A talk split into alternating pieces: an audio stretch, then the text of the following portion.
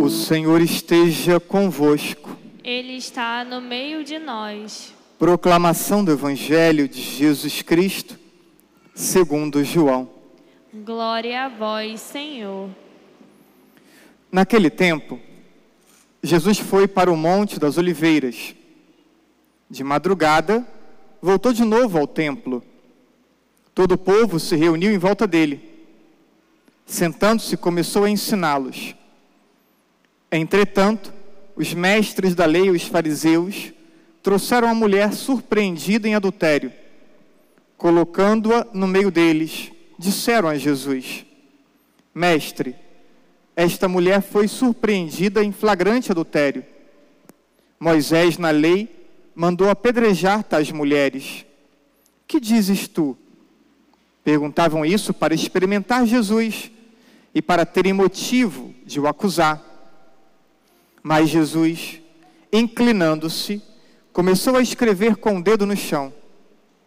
Como persistisse em interrogá-lo, Jesus ergueu-se e disse: Quem dentre vós não tiver pecado, seja o primeiro a atirar-lhe uma pedra.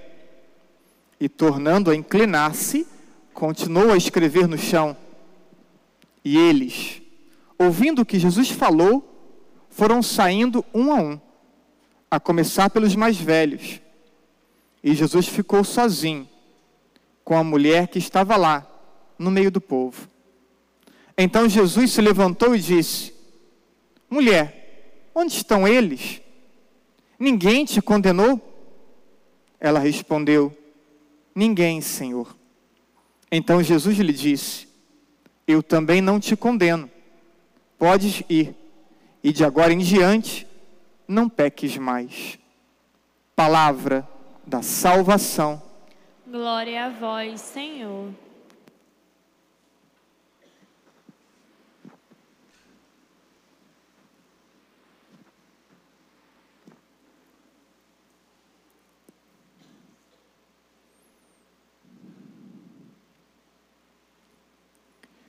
Uma coisa, porém, eu faço. Esquecendo o que fica para trás, eu me lanço para o que está na frente. Escutamos um relato dramático. De um lado, uma mulher prestes a ser condenada à morte por ter cometido um pecado grave. De outro lado, a hipocrisia de muitos, que, embora também pecadores, estavam habituados a acusar, julgar, condenar e ferir. Todos se apresentavam diante de Jesus. Vamos destacar três frases do evangelho que escutamos. A primeira, quem não tiver pecado, atire a primeira pedra.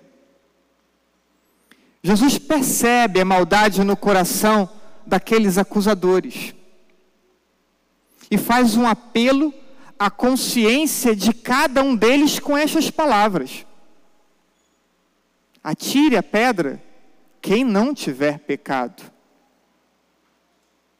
E eles então são surpreendidos. Não esperavam essa resposta. E surpreendidos e, e cientes então de seus pecados, começam a afastar-se, um a um.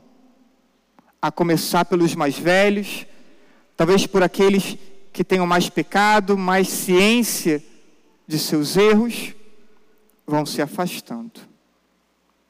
Deveríamos é, refletir muito sobre essa palavra dita por Jesus. Porque nós também, vocês e eu, com frequência agimos igual ao que foi relatado no Evangelho. Acusamos, julgamos, condenamos e ferimos as pessoas. E por que agimos assim? Trago duas respostas Não quero dizer que esgoto as respostas, mas trago duas para reflexão. A primeira resposta é porque nós nos acostumamos com os nossos erros. E passamos a vê-los, por, por estarmos acostumados com eles, passamos a vê-los com certa normalidade. E quando fazemos isso, vamos tirando o peso dos nossos erros. Por vezes já nem os consideramos mais erro consideramos um jeito de ser que as pessoas são obrigadas a tolerar. Mas engraçado é porque nós não fazemos assim com as pessoas. Os nossos erros são erros comuns, pequenos, jeito de ser. Mas o erro do outro é sempre grave e digno de repreensão e de castigo. Então, o primeiro ponto de reflexão é esse: amenizamos a gravidade de nossas ações e potencializamos a gravidade da ação das pessoas. Segunda resposta. O que já venho tratando com frequência: pouco hábito de leitura da Escritura, pouco hábito de estudo da doutrina, vida de oração fragilizada. Com isso, nós nos colocamos diante, distante de Jesus. E não possibilitamos tanto o confronto de nossa vida com a vida de Jesus e com aquilo que Jesus ensina. E quanto mais distante esse confronto, então, menos percebemos que precisamos de mudança. Quando estamos mais familiarizados com a Escritura, com a doutrina e temos uma substancial vida de oração, Jesus está diante dos nossos olhos. O que ele ensina está diante de nossos olhos. E vamos então com clareza percebendo que há uma distância muito grande entre o que Jesus vive, o que ele é, o que ele ensina e o que eu estou sendo e vivendo. E me sinto impelido então há um processo de conversão e de mudança. Quando não leio, não estudo, não rezo, então esse processo ele praticamente não acontece. E aí vemos as pessoas, então, cultivarem os seus erros de forma natural. E eu digo a vocês hoje: não atirem as suas pedras Não atirem as suas pedras diante do erro das pessoas. Não atirem as suas pedras. Primeiro, escuta novamente o que Jesus nos disse. Quem não tiver pecado, então atire a pedra. Se escutarmos essa palavra de Jesus e se permitirmos que ela possa ecoar em nossos ouvidos e nosso coração, não iremos atirar as pedras. Então, repitam, compadre, eu tenho pecados. Repitam. É, vamos repetir para que a gente possa não esquecer isso. Eu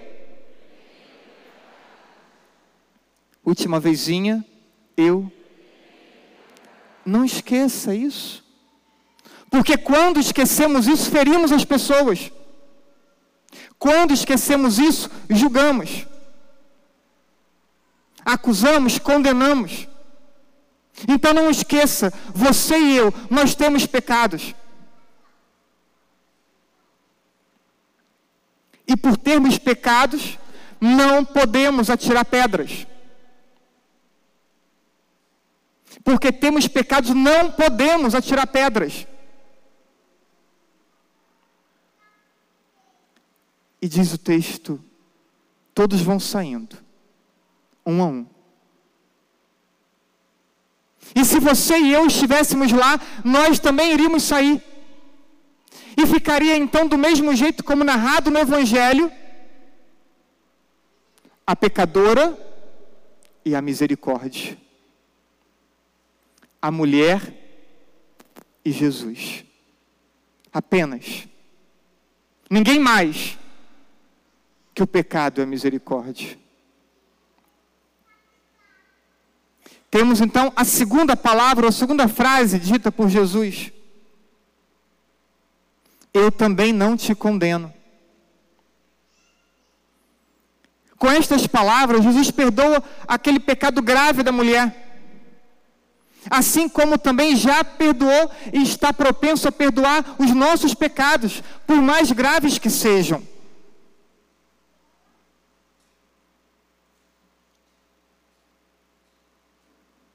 Querem ser perdoados? Então recorra a Jesus no sacramento da confissão. Por vários motivos, muitos católicos não se confessam. E acabam então não buscando fazer uma experiência da misericórdia de Deus. Dentre tantos motivos, trago quatro. Muitos não se confessam porque não se desapegam dos seus pecados. E não desapegando dos seus pecados, não conseguem experimentar arrependimento. Não tem arrependimento enquanto tiver apego ao pecado. E muitos, muitos não se confessam por isso. Um segundo grupo até reconhecem os erros, mas se consideram incapazes de superá-los e permanecem no pecado, porque acham que não têm forças de vencer, porque olham apenas para si, não olham para Deus que dá graça a graça da conversão vem de Deus, não vem de nosso esforço humano. Claro, o nosso esforço humano é a abertura que Deus deseja para nos comunicar a graça dele. A graça dele que transforma a nossa vida. Mas muitos param na sua limitação, na sua incapacidade. E esquecem que a graça vem de Deus. E esse segundo grupo também não se confessa. Terceiro grupo são os escrupulosos. Acham que Deus não pode perdoar o seu pecado porque o seu pecado é muito grave. Então, nem vão ao sacramento da confissão, porque acham que seus pecados são imperdoáveis. Há pessoas assim e não são poucas. Quarto grupo, aqueles que ficam travados na vergonha. Vergonha de ir ao sacerdote e acusar os seus erros diante do sacerdote. Alguns pensam, o que, o que o padre vai pensar de mim? Por isso que muitos de vocês acabam procurando confessar-se com outros padres, né? Quando se confessam, vão procurar outros padres e não os padres das, das próprias paróquias. O que vão pensar de mim? Pensar que é pecador, como todos somos e como o padre é. Mas a vergonha acaba travando muitos que também não buscam o sacramento. E não se espantem, uma metade dos que vão à missa não se confessam. Ou mais de uma metade não se confessa ou se confessam muito esporadicamente. Sem dizer os que se confessam mal, como já tratamos aqui outras ocasiões. Mas todos que quiserem podem aproximar-se de Jesus e fazer a experiência do olhar amoroso e misericordioso dele. E para isso basta ir ao seu encontro no sacramento da confissão com humildade e com confiança. Não tem como experimentar o perdão de Deus sem humildade e sem confiança nele. Terceira frase de Jesus: Vai e não volte a pecar. É preciso valorizar o perdão recebido e lutar para não voltar ao pecado. No extremo daqueles que se confessam pouco, muito espaçado ou não se confessam, temos outros que acabam não lutando tanto quanto deveriam e querem se confessar semanalmente, duas vezes por semana. É...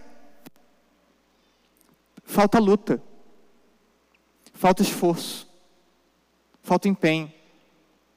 Não é só uma confissão de renovação da graça, é uma confissão porque voltou ao pecado mortal. É preciso estabelecer um propósito firme de luta, de resistência ao pecado, bem como é preciso também crescer na amizade, no amor a Deus. Estabelecer uma estratégia aonde eu venço o pecado e onde eu cresço na amizade com Deus. Tudo isso está contido nessa frase de Jesus: não voltes a pecar. Dá o perdão, mas adverte a pecadora como adverte a cada um de nós. Não voltes ao pecado. Lute contra o pecado. É preciso perceber que o nosso perdão custou a vida de Jesus. E por isso temos que valorizar o perdão recebido. E termino com a citação da segunda leitura, que escutamos hoje, de Paulo. Paulo que foi um homem que experimentou profundamente a misericórdia de Jesus, porque ele perseguia, prendia e matava cristãos. E de repente, indo para Damasco, cai do cavalo, se ergue e depois pede o batismo. Cair e levantar. E esse homem, que experimentou profundamente a misericórdia de Jesus, disse para nós, na segunda leitura, e quero terminar assim a homilia, porque muitos de nós precisamos guardar o que Paulo fala dele mesmo. Fala dele e fala para nós.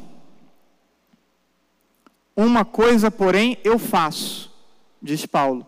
Ele faz. Esquecendo o que fica para trás, eu me lanço para o que está na frente.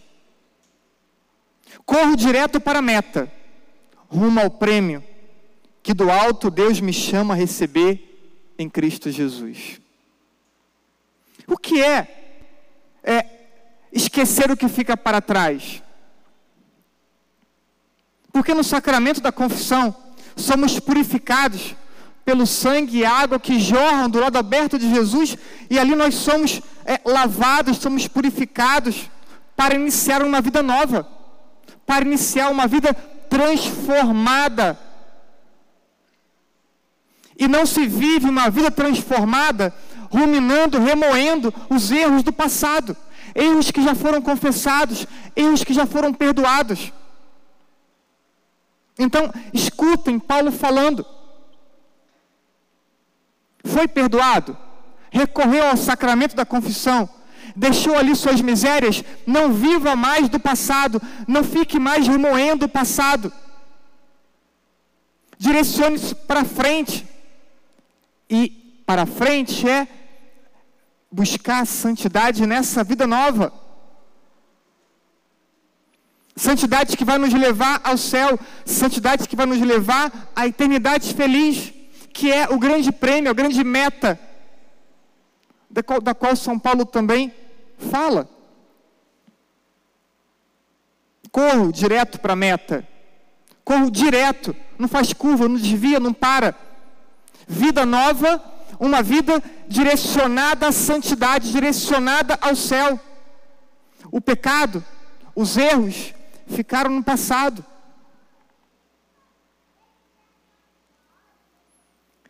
Não percamos a oportunidade de sermos perdoados por Jesus antes da Semana Santa. Temos uma última semana de multirão de confissões nas paróquias e aqui na matriz também novamente, quinta-feira, de 19 a 21 horas. Permita que nesses dias de confissão, no dia que você fosse confessar, Jesus possa te olhar como olhou para aquela mulher, com amor e com misericórdia, possa te reerguer e possa te conceder uma vida nova. Esse horário da noite, habitualmente, é o horário que menos temos pessoas comungando. Então escute. Não passe mais uma Semana Santa no pecado. Porque Deus está te dando uma chance novamente hoje. Novamente essa semana. De fazer a mesma experiência que essa mulher. Queria morrer apedrejada. E que foi salva. E que é, viveu grata a Jesus por esse encontro que teve com Ele. Permitamos ser alcançados por Jesus, por seu amor, por sua misericórdia, ter nossa vida transformada e começarmos uma vida nova. Está ao seu alcance começar uma vida nova. Começar e recomeçar, sempre. Para que nunca vivamos distantes de Deus para que nunca vivamos sem o seu amor. Não é possível um cristão viver sem o amor de Deus. Podem estar na igreja, podem frequentar as missas, mas não é possível ser autêntico cristão sem experimentar o amor de Deus e sem querer corresponder a esse mesmo amor. Que Deus nos ajude, assim seja.